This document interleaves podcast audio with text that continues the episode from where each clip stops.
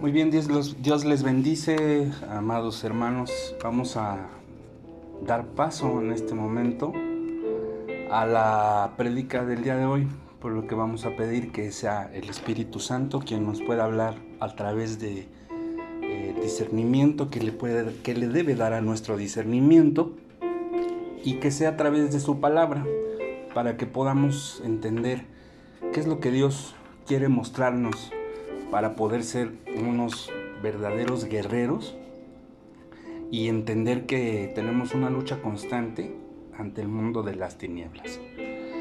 Bendito Padre Celestial, en esta hora estamos aquí delante tuyo, Señor, pidiéndote perdón por nuestras falta de humildad, nuestra sabiduría que a veces olvidamos, Señor, que es nula y nuestro entendimiento es tan pequeño, tan corto que nos olvidamos de que tu sabiduría que va más allá de nuestro entendimiento es grande y es para siempre. Te pedimos Señor que nos puedas mostrar a través de la prédica que vamos este, en este momento a escuchar cuál es la verdadera guerra que estamos luchando, en, en dónde nos encontramos y cómo debemos entender que debemos mantener este protocolo o esta batalla para librarla. En el poderoso nombre de nuestro Señor Jesucristo. Amén. Muy bien, pues eh, los cristianos somos más que vencedores. Todos aquellos que, como dice la palabra, eh, más a todos los que le recibimos, los que creemos en su nombre, Dios nos dio potestad de ser hechos sus hijos. Fuimos concebidos por Dios para ser triunfadores.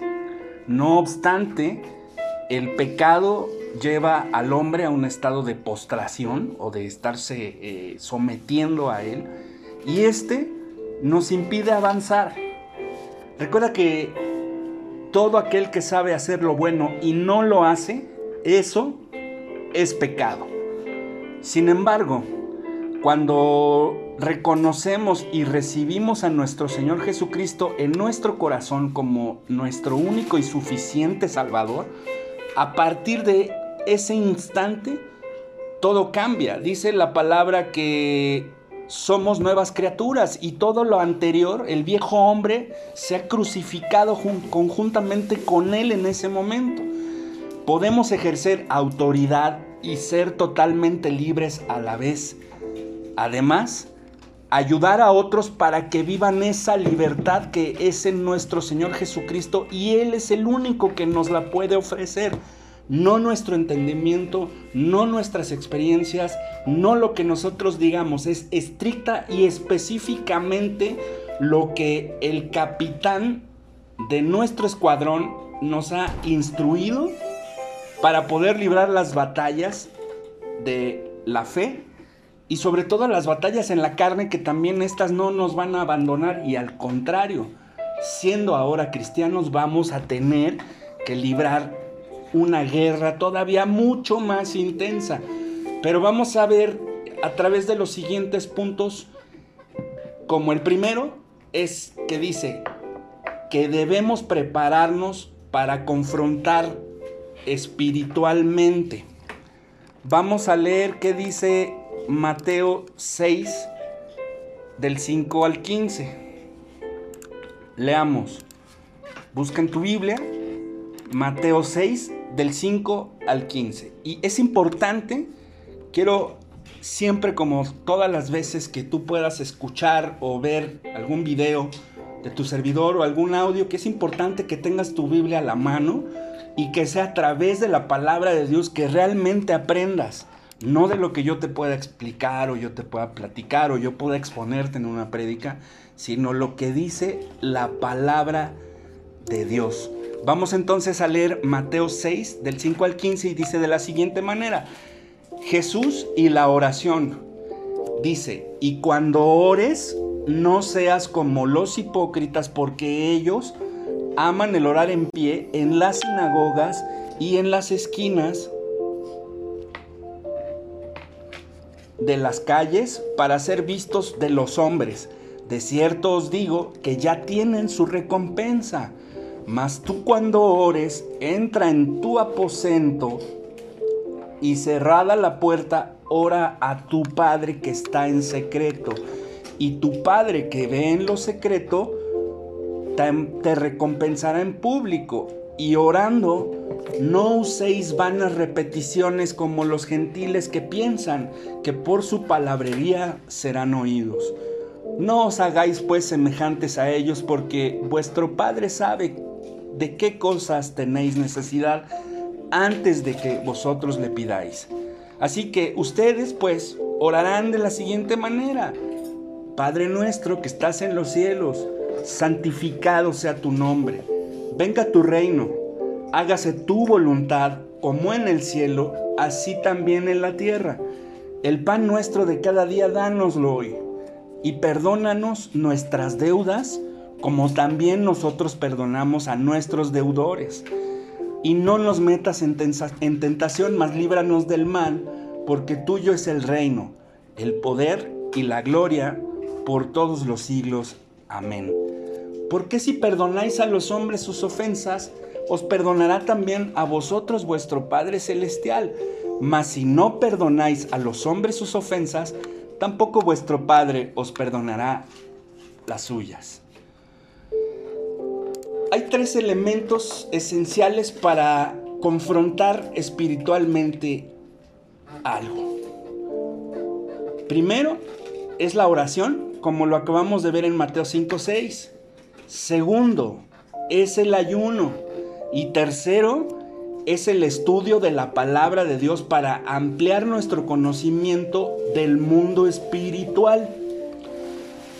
La confrontación del mundo espiritual de maldad obliga que desarrollemos lo siguiente, perseverancia, decisión y sobre todo ejercer la autoridad de Cristo a través de nuestra vida esto quiere decir que debemos estar completamente en una constante, eh, eh, en una situación constante de oración, ayuno y entendimiento de la palabra para estar en comunión con Dios. Este es un aspecto fundamental en el proceso de la liberación. Esto también lo puedes leer en Hebreos 10, del 19 al 21. No podemos desligarnos jamás de la dimensión espiritual en la que entramos y sobre todo cuando ya estamos en una comunión o en una relación personal íntima con nuestro Dios. Esto también lo puedes leer en el Salmo 18 del 1 al 3. En la vida en la vida de nuestro Señor Jesús podemos encontrar un ejemplo claro de oración. Mateo 1.35. Él pasaba largo tiempo en la presencia de nuestro Padre Celestial. También lo puedes leer en Marcos 6:45. A través de esta relación y esta comunión constante con Dios, se desarrolla un principio clave, que es escuchar con la intervención del Espíritu Santo, quien es el que no señala qué hacer en cada circunstancia. Esto lo puedes fundamentar para que lo entiendas mejor en Hechos 16:6. Cuando oramos constantemente nos sometemos a Dios. También lo dice Santiago 4 del 1 al 4 y segunda de Corintios 10. A través de la oración no solamente encontramos fortaleza, sino que materializamos la voluntad de Dios para el ser humano o el mundo como podemos entenderlo, convirtiéndonos nosotros en sus instrumentos. Esto lo podemos ver en Isaías 45, 11 y Salmos 2, versículo 8. Segundo, estamos en una guerra en donde ya somos vencedores. Los cristianos debemos tener claro que libramos una guerra espiritual, en la cual Satanás ya fue vencido por la obra de Dios a través de su Hijo Jesucristo en la cruz. Esto lo dice claramente Colosenses 2.15. Pero La guerra espiritual va a ser una situación constante de confrontarnos nosotros como cristianos a los poderes espirituales. Todo esto lo tienes que pensar y, poner muy claro, tener la claridad en tu mente que debes hacerlo bajo la autoridad de nuestro Señor Jesucristo, como lo dice Efesios 6:12. No con tu entendimiento, no con tus experiencias, no con lo que tú crees entender de la Biblia. Es lo que ella dice y esta es literalmente la palabra de Dios. Siguiente, la guerra espiritual es un medio por el cual la iglesia va a recuperar el terreno ganado por Satanás. Recuerda, el mismo Satanás, después de 40 días de ayuno, a nuestro Señor Jesucristo, siendo el Todopoderoso, el Rey de Reyes y el Señor de Señores, intentó con la palabra de Dios tentarlo para que fuera en contra de nuestro Dios Todopoderoso. Entonces, la guerra espiritual es una manera constante en donde Satanás en este mundo tratará incluso de querer explicarte la Biblia a su manera y no a lo que literalmente dice en la palabra. Esto quiere decir que la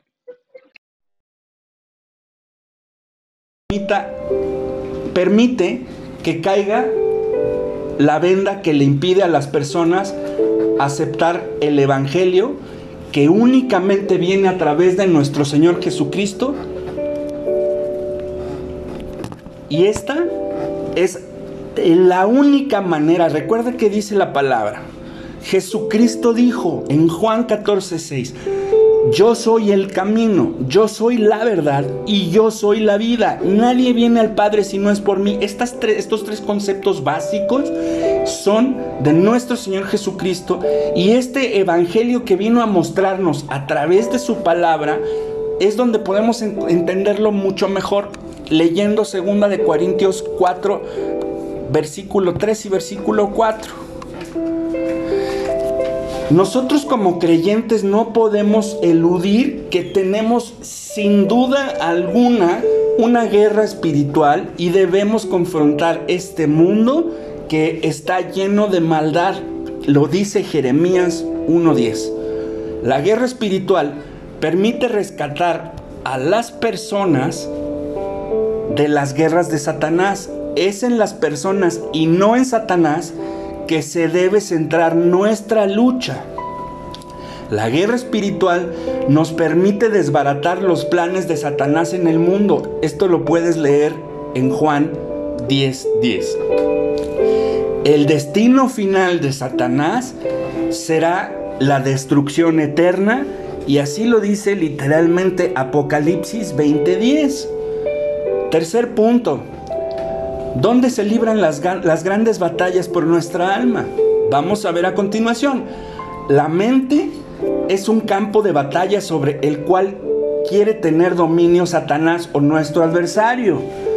Él puede disfrazar su accionar enviando los pensamientos a través de los ojos o de los oídos o de algunas situaciones externas en los que trate de confundirnos en la carne tratando de hacerse pasar como si fuera verdaderamente la voz de Dios.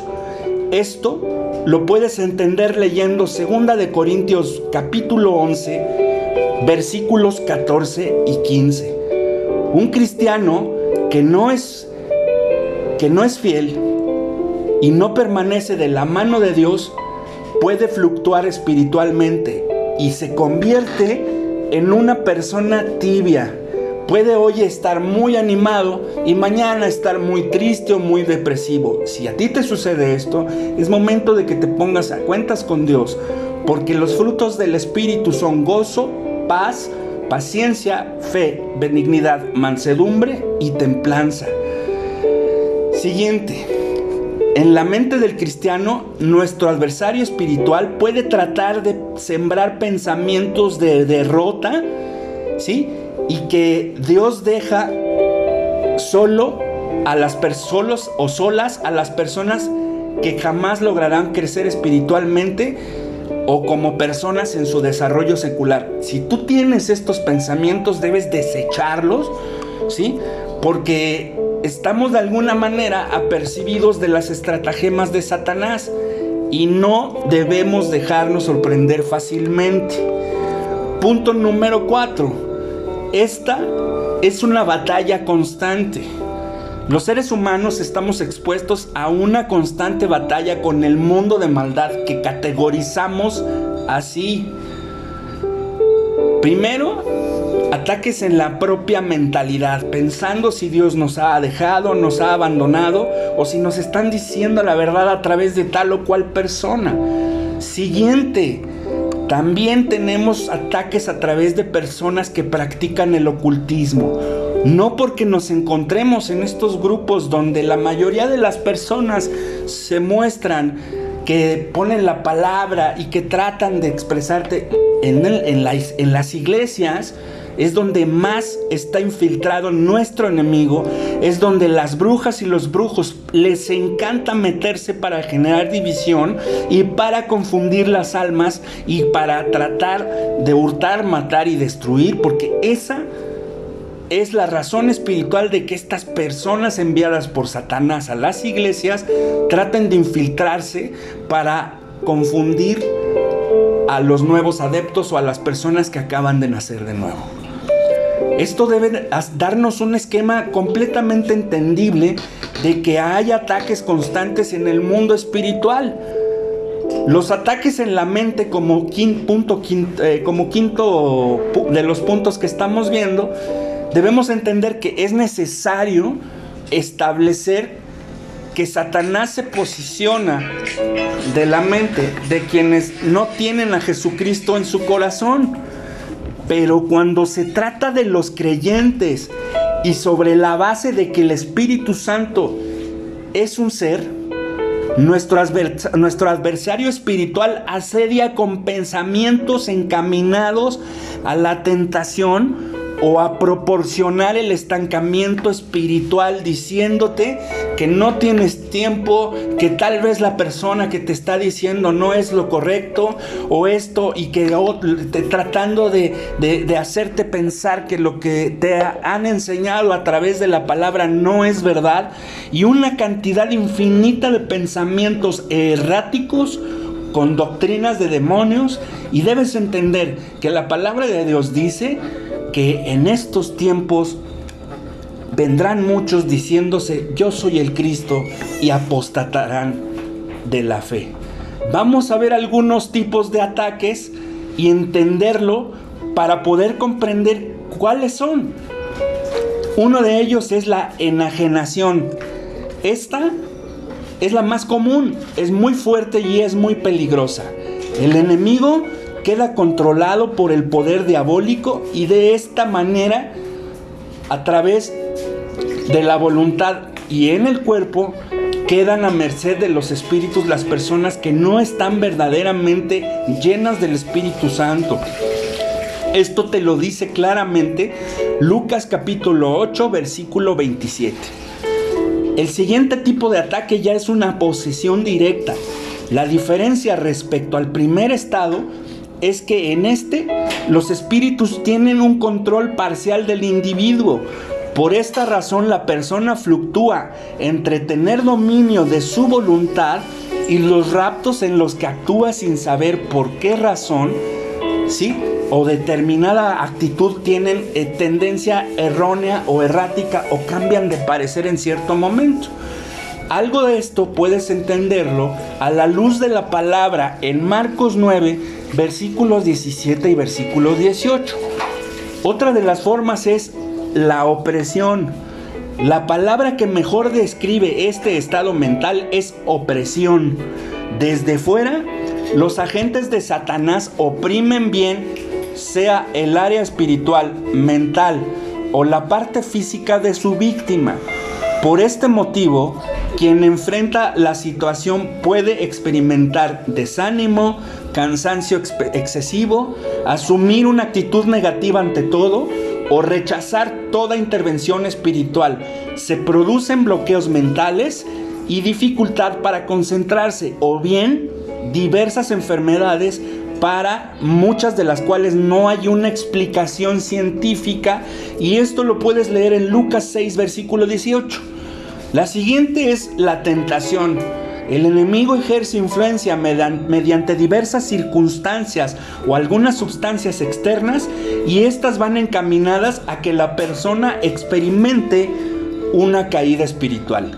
Otra manifestación son los pensamientos perversos, pensamientos negativos o pensamientos de lujuria y esto lo puedes leer mucho mejor en Lucas 4 versículo 13.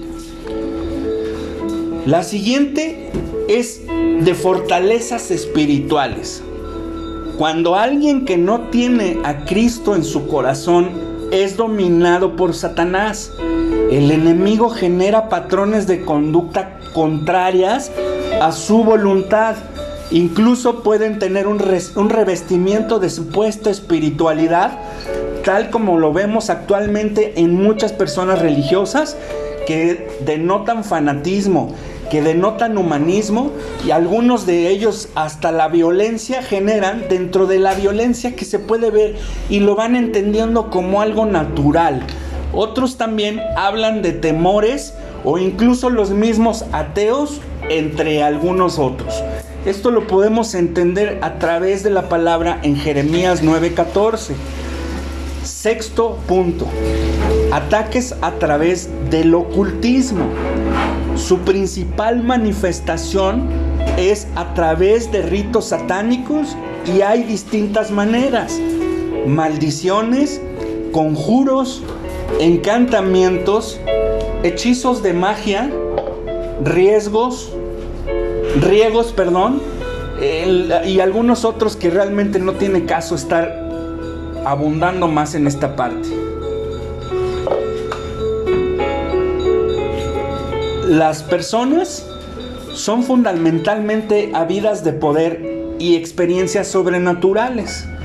Son aquellos que ya están inmersos en este tema de ocultismo y generan o tienen experiencias más allá de lo natural, es decir, que ya van en un contexto sobrenatural.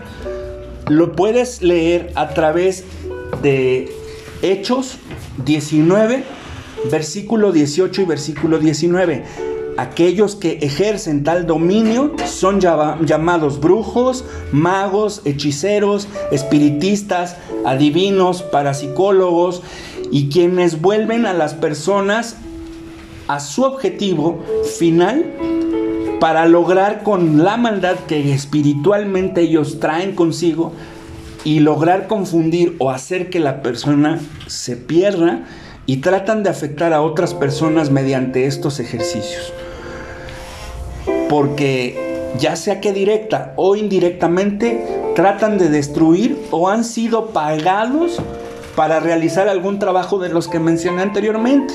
En muchos casos utilizan ofrendas, ofrendas perdón, como alimentos, granos, animales muertos, que son principalmente gallinas o chivos. Hay muchos pseudomovimientos y religiones estrechamente ligadas al ocultismo. Por ejemplo, la masonería y la nueva era con algunas de sus variables. Vamos a ver entonces que estas tienen algunas estrategias de confrontación. La primera es a través de la adoración, reconocer a Dios por lo que Él es y por sus atributos. Segundo, pedir al Espíritu Santo que nos muestre su revelación. Esto es a través del don del discernimiento de espíritus. Tercero, debemos romper con todos los trabajos realizados por los umbandistas, hechiceros, sacerdotes de la nueva era, curanderos, espiritistas, parapsicólogos, etc.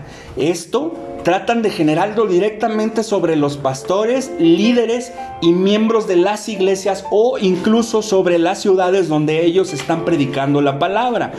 Cuarto, debemos deshacer todo tipo de maldiciones sobre los pastores, sobre los líderes y sobre los miembros de nuestra iglesia y sobre nuestras ciudades. Esta es la guerra espiritual. 5. Debemos atar a los espíritus guías que operan a través de ellos y más adelante es necesario que tengamos un entendimiento más profundo de todos los espíritus y de dónde vienen e incluso cómo pueden hasta conocer su nombre para poder hacerlo de manera adecuada.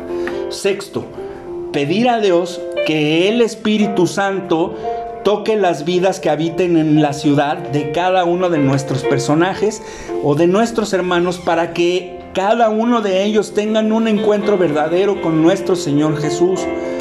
Séptimo, pedir a Dios cobertura de acuerdo a lo que hemos estudiado, estudiado una y otra vez en Efesios capítulo 6 a partir del versículo 10.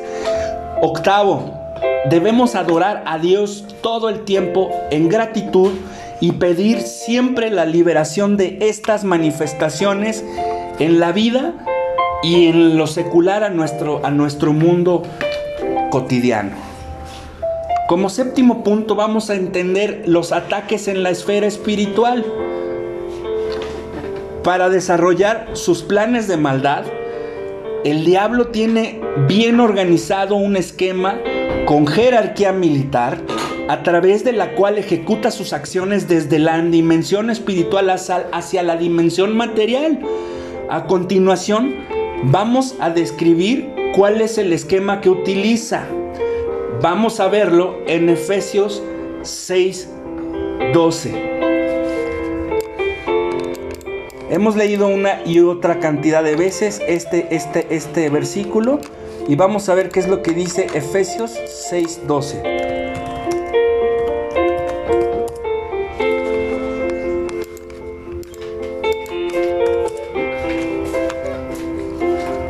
porque no tenemos lucha contra sangre y carne, sino contra principados, contra potestades, contra los gobernadores de las tinieblas de este siglo, contra huestes espirituales de maldad en las regiones celestes.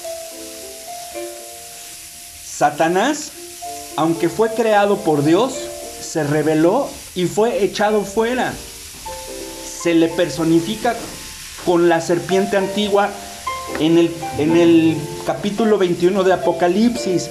Se le llama también ladrón en el, en, en el libro de Juan, capítulo 10, versículo 10. Y también se le llama príncipe de las tinieblas, demonio, Lucifer o diablo.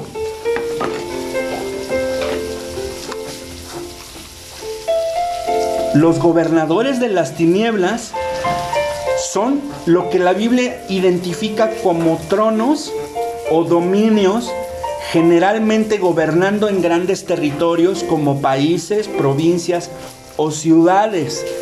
Estas ejercen una poderosa influencia entre quienes tienen algún grado de poder.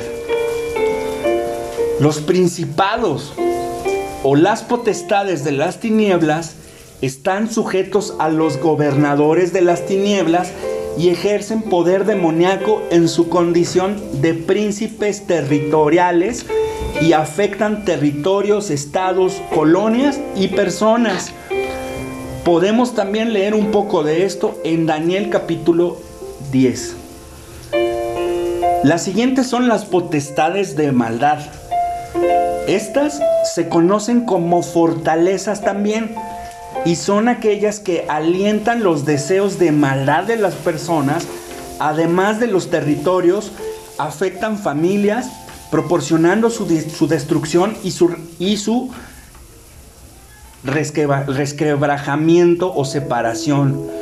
Propician la rebeldía o división en el hogar y también afectan la división en las iglesias.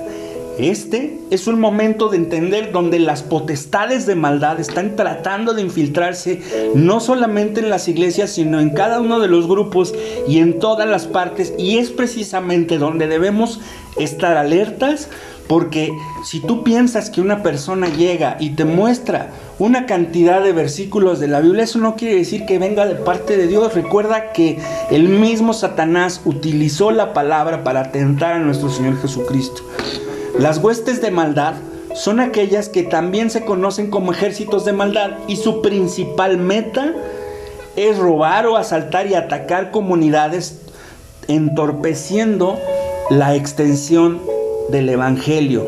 Si tú te das cuenta, no solamente opera un demonio, sino operan en, una jerarquía muchos en conjunto para tratar de afectar tu vida y hacerte creer que lo que, lo que te estamos predicando, que viene en la palabra de Dios, no está bien, no está correcta. Echan el nombre de nuestro Señor Jesucristo a esas personas que tratan de confundirte porque naturalmente son utilizadas por estas huestes de maldad. Existen también espíritus malignos o demonios y estos constituyen el ejército de guerreros de maldad al, al servicio de la estructura jerárquica de Satanás ellos son los que ejecutan las órdenes directamente en la humanidad y a su vez dentro de la organización tienen también determinadas jerarquías. No obstante a lo anterior, Dios tiene ángeles que nos guardan y nos protegen. Lee con mucho más calma y detalle el Salmo 34 y el Salmo 91. Existe también gentes o hombres y mujeres ya en carne que sirven directamente a Satanás o al diablo y son aquellos quienes voluntariamente se han entregado a la maldad, obran conforme a lo que les dicta su amo o su señor que es el eh, Satanás, que es el acusador, que es el ladrón que vino para lutar, matar y destruir. Un ejemplo lo representan las reuniones de brujos, hechiceros, masones, practicantes de vudú, la macumba y otros ritos en los que el centro de la adoración es el adversario.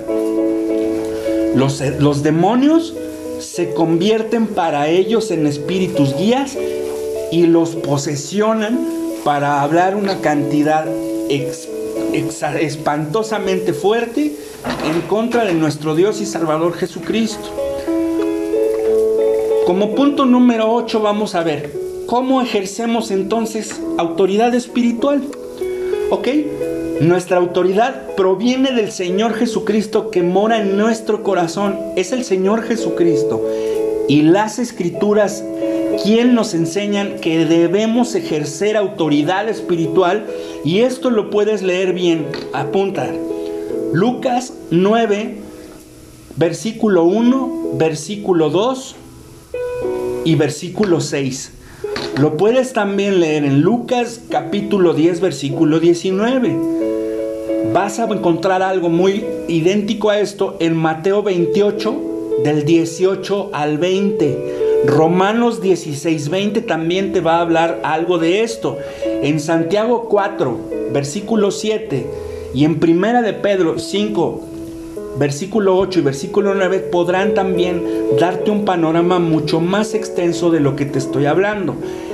Esto lo puedes esquematizar también en Efesios 6 a partir del versículo 10 al versículo 18 y habla específicamente de cómo puedes y debes usar la armadura de Dios para luchar contra estas entidades espirituales de maldad en las regiones celestes.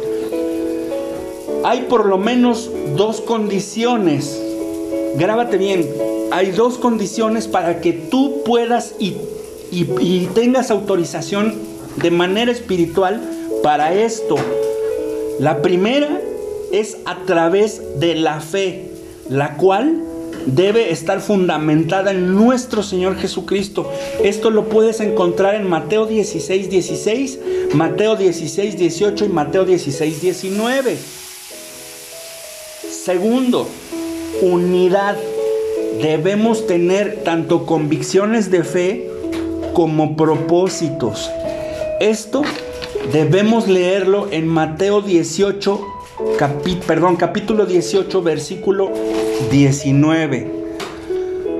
¿Cómo entonces se manifiesta nuestra autoridad espiritual? Muy bien, pues a través del conocimiento de la voluntad de Dios y obrando bajo su poder, como lo dice la palabra en Mateo 16, versículo 19. Esto debemos hacerlo ministrando con poder que se traduce en autoridad según el, libro de Mateo capítulo 18, versículo 28. Perdón, Mateo capítulo 12, versículo 28.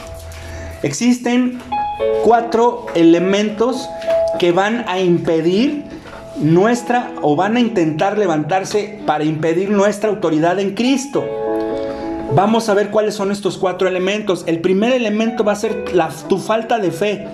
Esto lo puedes leer en Mateo 17 del 19 al 21. Si no tienes la suficiente fe, el sentido de tu guerra espiritual va a debilitarse. Esto también se logra a través de incredulidad colectiva. El enemigo va a tratar de infiltrarse en tu iglesia, en los grupos donde tú estás predicando el Evangelio, para que la gente sea tambaleada en su credibilidad hacia nuestro Señor Jesucristo, en su salvación y en los fundamentos que están planteados en la roca de nuestro Señor Jesucristo.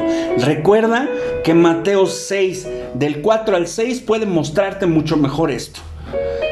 Y si tú eres una persona como tercer punto de estos cuatro elementos que van a impedir, si tú persistes en tu pecado, como lo dice Gálatas 4.9 y Juan 8.34 al 35, entonces esto va a impedir que tu autoridad en Cristo sea cual tiene que ser.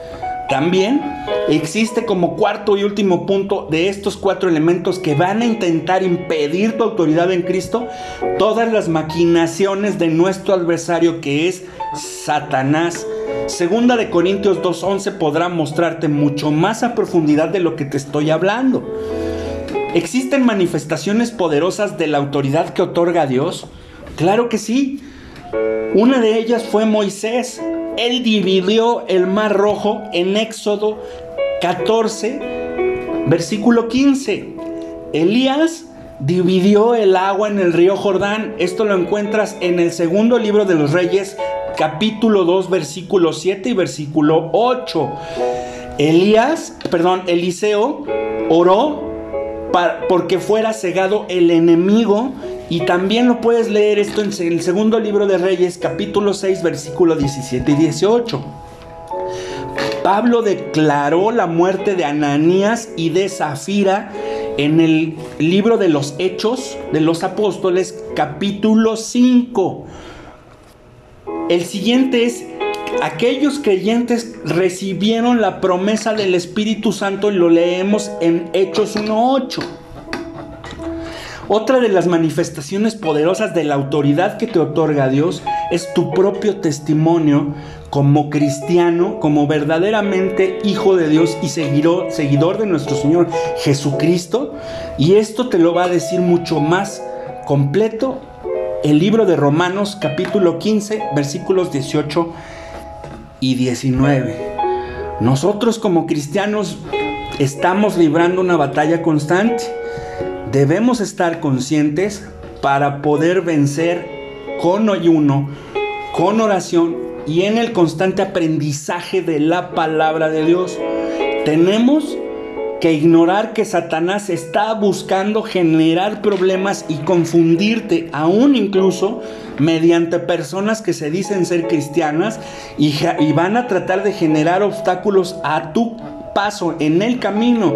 Estos no servirán de nada porque si tú estás parado en la roca que es nuestro Señor Jesucristo, así vengan tempestades y vengan vientos y pase lo que pase, tú vas a estar en el fundamento que es nuestro gran Señor y Salvador, nuestro Señor Jesucristo, quien fue enviado por Dios para nuestra salvación. La solución está en ejercer autoridad en Jesucristo, no en nuestra autoridad, ni en nuestros pensamientos, ni en nuestro conocimiento que es limitado.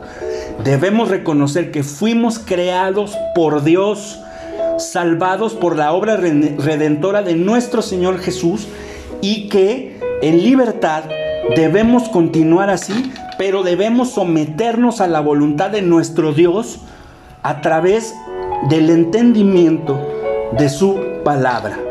Además, que en nuestra condición de creyentes nosotros podemos contribuir para que otras personas disfruten esa libertad, ser verdaderos hijos de Dios presentar la palabra con autoridad y con mansedumbre, pero con sabiduría, para poder con mansedumbre y con la suficiente templanza, defender nuestra fe que está puesta en nuestro gran Señor y Salvador Jesucristo.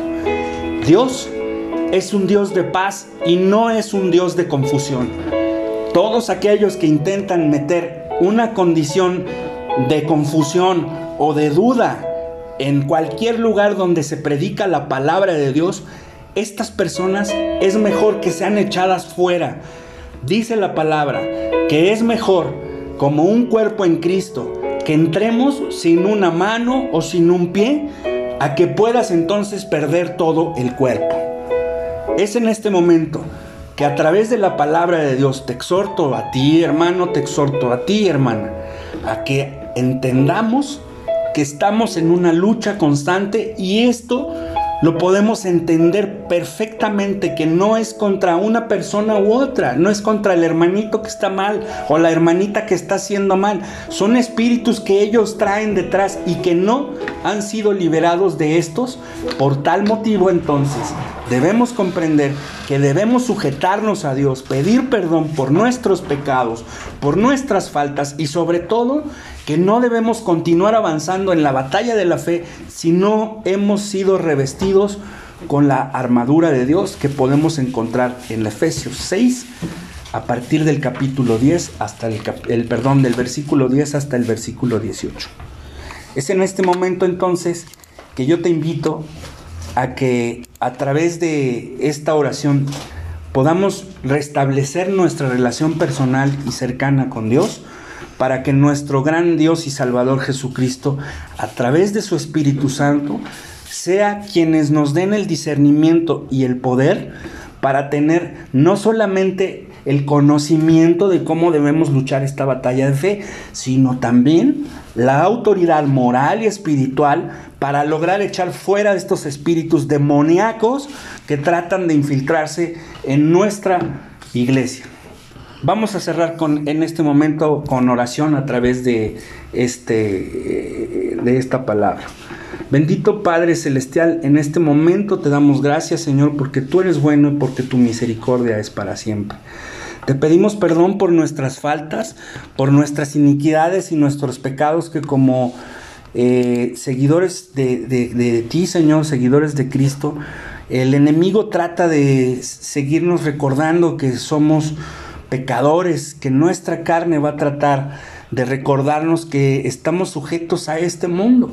Es por eso que te entregamos todas esas faltas, Señor, que han estado eh, persiguiéndonos en nuestro presente para que tú las limpies con tu poderosa palabra y con tu sangre preciosa, Señor, que derramaste en la cruz.